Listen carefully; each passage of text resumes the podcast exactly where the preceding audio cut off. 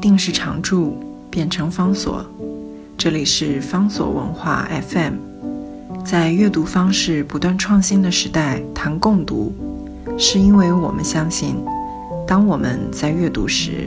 也同时在被阅读。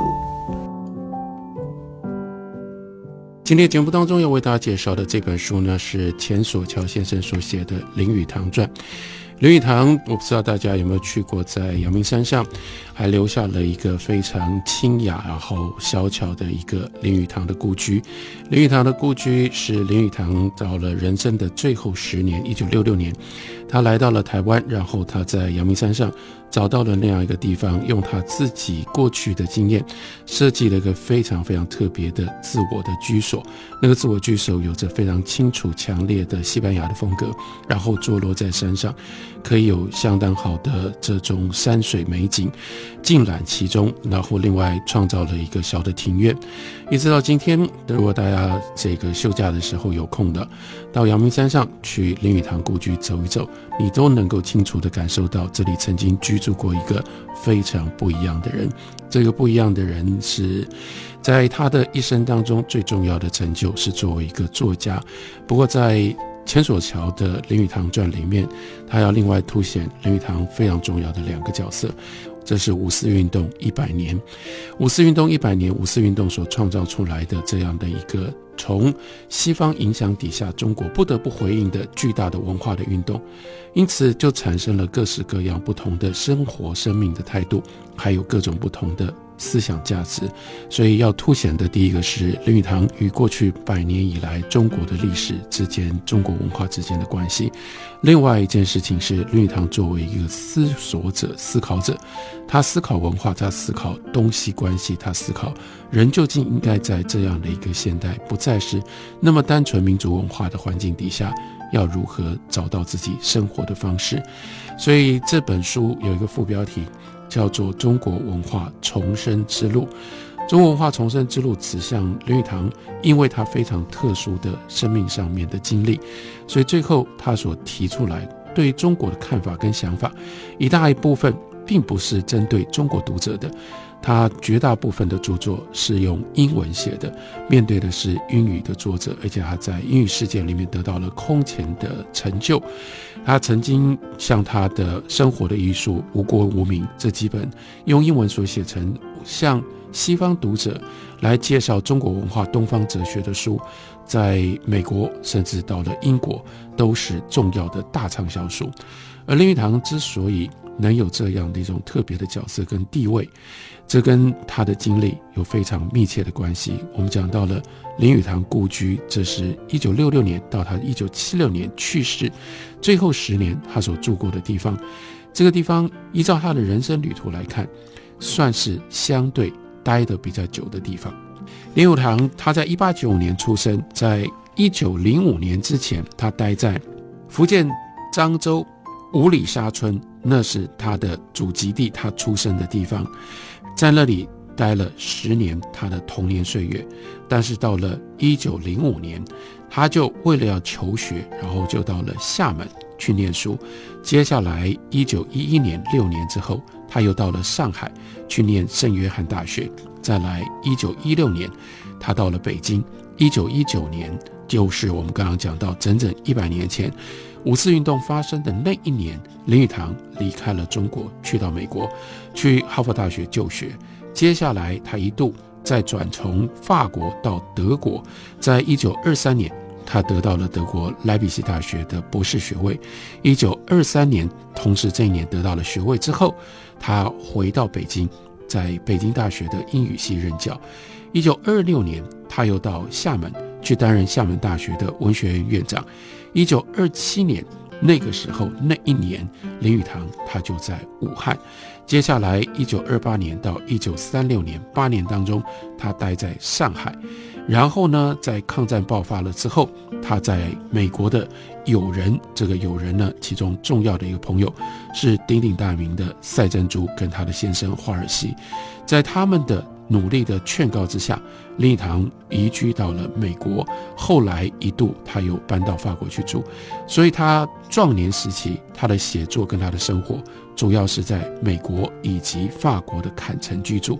一直要到一九六六年离开了中国三十年之后，他才又搬到台湾度过他的晚年。因为这样的一个特别的经历，所以林语堂他的思考以及他曾经参与过的事情，跟其他同代的知识分子会有非常非常不一样的地方。换另外一个角度来看，也就是这本传记的重要以及特殊之处，也因为他的这种特别的经历，所以林语堂不管是在台湾或者是中国大陆，都不算是有非常深刻的根基。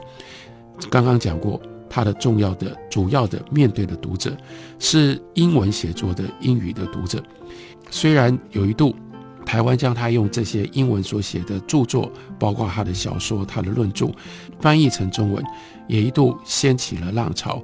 但毕竟，不管是从语言上的运用，或者是他的交友、他的来往，所以到了一九七六年他去世了之后，接下来还有另外一个。重要关键的因素，那就是他的著作遗产的执行人林太乙女士，也就是他的二女儿。他的二女儿林太乙长期以来在香港编中文版的《读者文摘》，那个时代的《读者文摘》，他在中文世界里面有非常重大的影响力。相应的，也就让林太乙可以把自己的父亲林语堂的在中英文之间的交界。各种不同的成就以及沟通，在于发扬光大，同时也就保留了林语堂先生的名声跟他的遗产。不过，等到林太乙女士也去世了之后，在过去这十几二十年当中，进入到二十一世纪，感觉到林语堂慢慢的就被遗忘了。这本书在相当的程度上面是要回顾，让我们不要忘记，曾经不只是有过林语堂这样的一个人。在书名的副标题里面讲到中国文化重生之路，也就希望我们同时保留记录的，不要遗忘掉除了鲁迅跟胡适，现在大家所看到的，最重要在文学在思想上面中国现代的两条路线之外，另外还有林语堂的路线。林语堂的路线就必须要从他的生平特殊的经历开始讲起。那就是他不是受传统的中国教育长大的一个人。刚刚讲到了，他出生在福建漳州，接下来他去到了厦门。他不只是出生在漳州，而且他出生是在一个基督教熏陶以及有着非常早期洋人影响的一个家庭当中。林语堂他的家是福建漳州板仔，这是一个小山村，距离厦门。大概是一百一十二公里，在一九零五年，也就是林语堂他十岁的时候，村里就建了一座新的教堂。这座教堂本来是一个泥砖的建筑，屋顶不够牢靠。负责这个教区的美国的牧师叫做 Warm Shoes，他从美国特别定制了一批钢筋，帮这个教堂屋顶做梁。同时呢，美国传教团体还送了一口钟给这个新的教堂。跟钢筋一起运了过来，一座十五公尺高的钟塔。于是呢，在一九零五年这个时候，就矗立在新教堂的门口。新建的教堂变成了村里最受瞩目的建筑。再加上美国的资源，让当地的基督徒非常的高兴。不过，当然在那样一个时代，也就产生了另一边的紧张跟冲突。有一些村民当然就不高兴，所以一个乡绅出面。就像村民募捐，在新的教堂的正对街，硬就是故意盖了一座佛庙。佛庙呢放了一只大鼓，只要教堂里面的钟一响，这边的鼓就打。这种对垒让教堂里面的一帮孩子特别来劲，他们经常就争先恐后去拉钟神敲钟，一定要赢。然后呢，参加这场宗教战争就在基督教的这一边。有一个叫做林和乐的孩子，这就是林语堂。当年他十岁，他的父亲林志成是负责修建那个教堂的牧师。林语堂后来喜欢在作品里面把自己称作叫做山里的孩子。真的，他的确是在福建的一个山里面长大的。可是山里面绝对不是一个封闭的山。你可以看到，他的父亲已经是一个牧师，在基督教的传教热情之下，这种西方的文化跟西方的思想已经进入到了林语堂的家里面。林语堂的父亲是一个基督教的牧师，然后呢，身为牧师的儿子，传教事业必然带来了家里面跟教育上面各种不同西方的文明，所以接下来几乎也是理所当然的。林语堂十岁，他离家去厦门，去哪里呢？去鼓浪屿。鼓浪屿是另外一个受到西方影响非常深的一个地方。到今天，鼓浪屿有最有名的就是它的钢琴博物馆。为什么会有钢琴博物馆？因为钢琴很早就进入到了厦门，进入到了鼓浪屿。他在那里上了教会学堂，这是林语堂人生的起点。从他一开始的时候，他跟英语，他跟西方的文化、西方的世界就结上了非常密切的关系。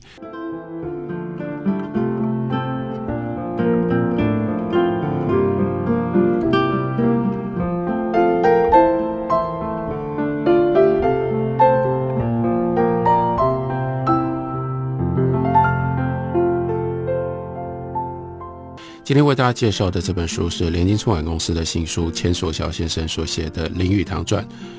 书名副标题叫做《中国文化重生之路》，我们重新了解林语堂是怎么样出现的。他从幼到长，他的学历，他的各种不同成长的过程，同时也让我们回顾了那个时代西方文化、西方的教育体制进入到了中国之后，有一些什么样的重大的据点。在这些据点上面又产生了什么样的效应？林语堂他在厦门鼓浪屿念了教会学校，叫做寻渊堂。这个寻渊堂要修的课程包括了英语、中文、算术、几何、天文、物理、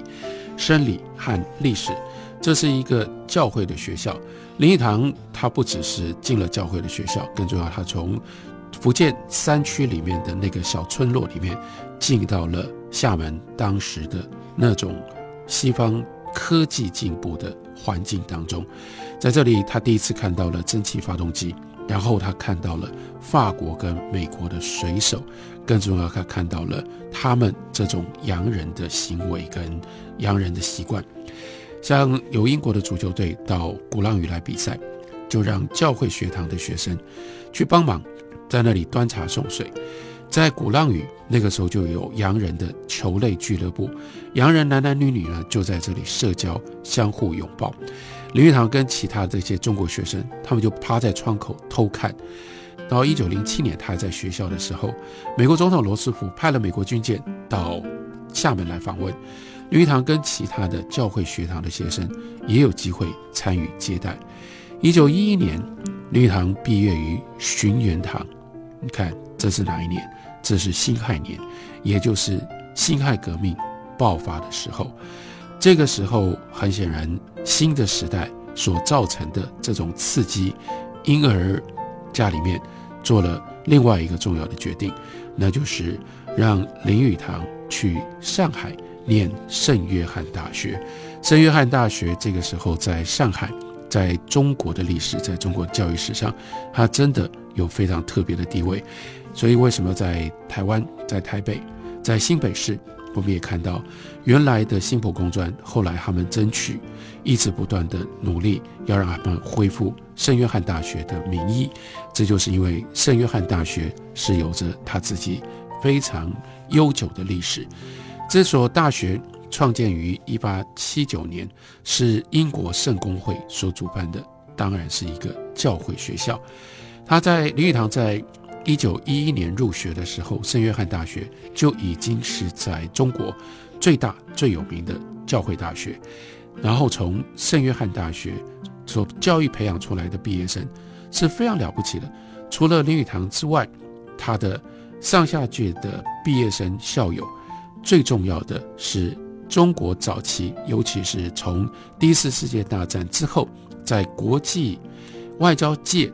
能够有一些名头的这几个重要的外交官，例如说颜惠庆，例如说施肇基，或者是更有名的顾维钧，他们都是出自于圣约翰大学。不过，圣约翰大学当然不是特别为了培养外交家而设计的教育。圣约翰大学最多的校友其实是整个中国，尤其是在上海，当时非常热闹，而且呢，有着非常重要的作用的这个买办。上海的买买办，高级买办几乎都出自于圣约翰大学，这是圣约翰大学。它的特殊的角色以及它特殊的地位，圣约翰大学之所以能够教育出外交官，当然也教育出许许多的买办，因为它的的确确是用洋式的教育。这洋式的教育最清楚的显现在，例如说重视体育，所以林语堂在学校里面学会了打网球、打篮球，还参加了学校的足球队，而且呢，还是一九一五年、一九一六年。学校田径队的成员，曾经拥有学校一英里跑步记录的记录保持者。然后呢，除此之外，圣约翰当然提供了非常非常优良的英语训练的环境。因此，林语堂作为中国的文人，他有一项其他人没有的特别的资历，能够跟他相提并论的，在这方面大概只有张爱玲，那就是。他最早的作品就是用英文发表的，在圣约翰大学的一年级的时候，他就发表了他的第一篇作品，这是一部英文小说。这个英文小说里面，当然就以他自己在福建乡村成长的一些回忆作为素材，然后呢，联系上。既然是圣约翰大学，既然是基督教的家庭出身，当然就联系到了对于上帝的信念。所以用这种方式，他在圣约翰大学以非常杰出的学生身份毕了业。毕了业之后呢，他已经变成了洋派十足的一个青年。这个时候，他到清华去，更进一步的进修。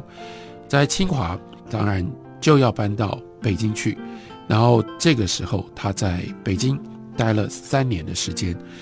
这是新文化运动方兴未艾之时，因此，对于像雷语堂这样的一个人，他到了北京，他所产生的最大的冲击是，他突然之间发现，在这个中国文化的中心，他的中国性，他的中国人的身份是非常非常可疑的，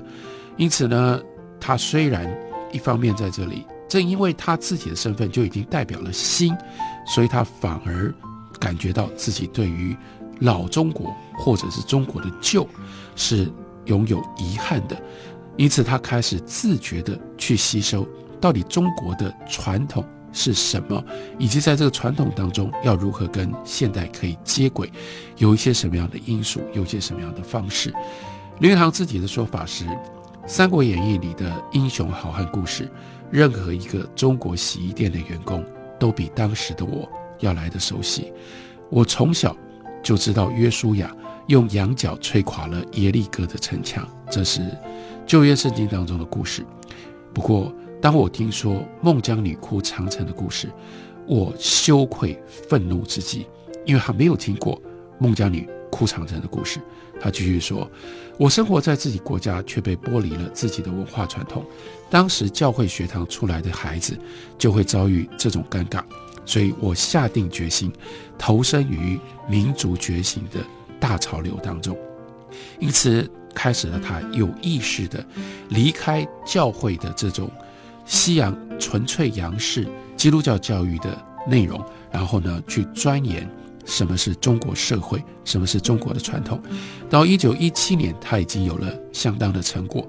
所以接下来他就用英文写了，这可以算是预示他后来在整个中国历史乃至于在东西交流史上最重要的身份跟地位。他用英文写了一篇长文，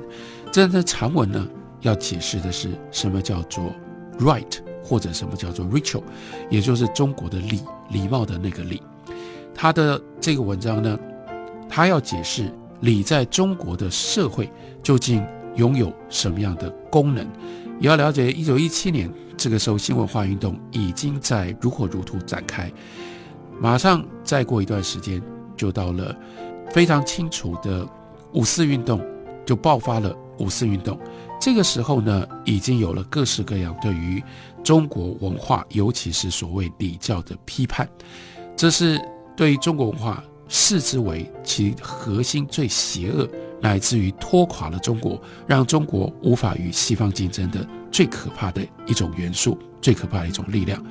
但是林语堂却用完全不一样的角度要去解释，要去了解礼为什么在中国可以维持了那么久，它必然承担了什么样的一种功能。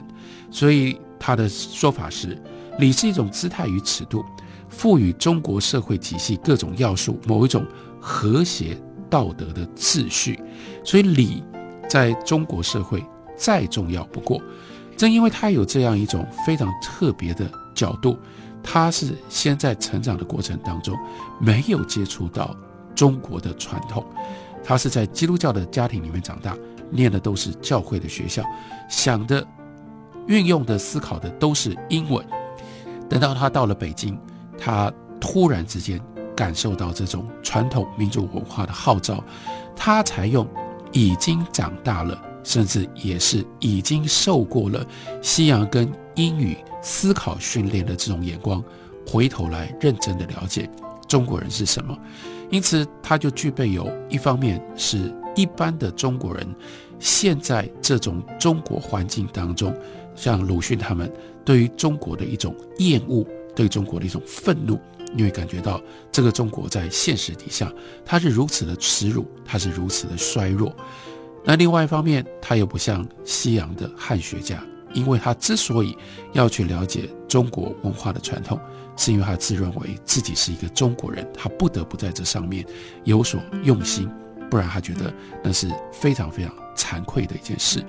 因为这样才产生了。我们可以说，这是钱索桥他试图在副标题里面所提出来的中国文化重生之道，意味着当大家都是激愤的在那里批判中国文化的时候，林语堂已经可以平心静气的试图去了解中国文化。后来更进一步的，他要把他所了解的中国文化，用西方人能够看得懂的方式。把它写成英文，而且这中间既然要让西方人能够了解，他不可能都告诉西方人说我们的文化是没有价值的，我们文化是一堆垃圾，应该被扫进到历史的垃圾桶里面。所以，他如何从中国的文化当中转化出一种可以跟现代的开放、民主乃至于自由的这样的一个社会环境接轨，还能够对这样的社会、这样的时代有所见解？有所价值的内容，林语堂正因为他不是典型的中国知识分子，他反而能够更坚持自由主义的立场，